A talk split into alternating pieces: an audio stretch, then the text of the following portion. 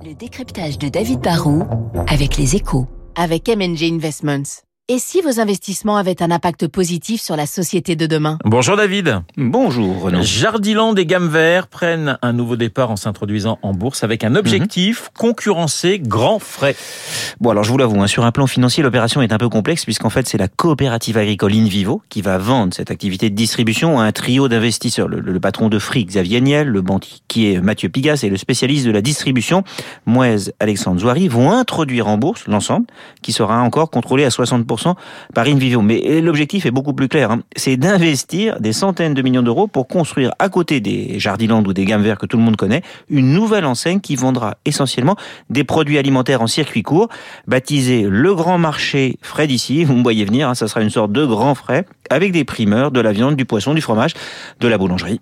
Et en quoi ce, ce, ce marché, David, est prometteur? Bah, L'alimentation, c'est un marché qui, franchement, risque pas de disparaître. Et la demande, par contre, elle, elle évolue. Depuis des années, les hyper sont à la peine. Ce qui marche, c'est le commerce de, de, proximité, les discounters et les enseignes comme Grand Frais. Vous savez, c'est une sorte de, de marché avec euh, que de l'alimentaire et une seule caisse pour régler tous ses achats à la fin des courses. Le, le nouvel ensemble, qui sera en partie contrôlé par une coopérative agricole, pourra se fournir auprès d'agriculteurs en circuit c'est une demande des clients. Et pour les agriculteurs, c'est une sorte de, de, vente plus directe, donc sans doute plus rémunératrice. C'est donc bon pour le client comme pour le fournisseur. David, est-ce que ce rival de Grand Frais a ses chances? L'objectif, c'est d'avoir une centaine de magasins et 600 000 euros de, de chiffre d'affaires d'ici 5 ans. Ça sera un bon départ. Hein. C'est possible parce que c'est l'alliance d'un in vivo qui connaît bien le monde agricole et la distribution spécialisée, et puis d'experts du commerce, de l'immobilier, du digital et de la finance qui sauront comment développer cette activité. Au, au sein d'in vivo, qui est déjà un géant des céréales et qui se développe très rapidement dans le vin, c'était peut-être difficile pour le management de consacrer beaucoup de temps à cette activité de distribution. Mais il y a un vrai potentiel hein, et le développement peut être assez rapide pour une bonne raison. Gamme Vert et Jardiland, c'est déjà 1600 points de vente en France avec en plus beaucoup de réserves foncières.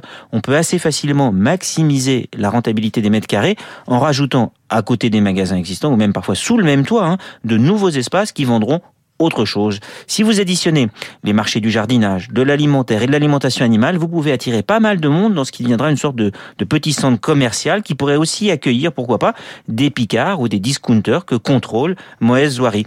Et quand on a attiré le client, vous savez, c'est souvent ça le plus dur et le plus facile, bah, c'est de lui vendre un petit truc en plus dans le magasin juste à côté. David Barou pour son décryptage. David Barou qui va aller cultiver son petit jardin tout le week-end et que nous retrouverons lundi en pleine forme. Merci ah David. Dans une minute trente, le journal de 8 heures. Je vous rappelle mon invité à 8h15, le président de l'Institut ELAB, Bernard Sananès, pour son baromètre mensuel, baromètre Les Échos Radio Classique.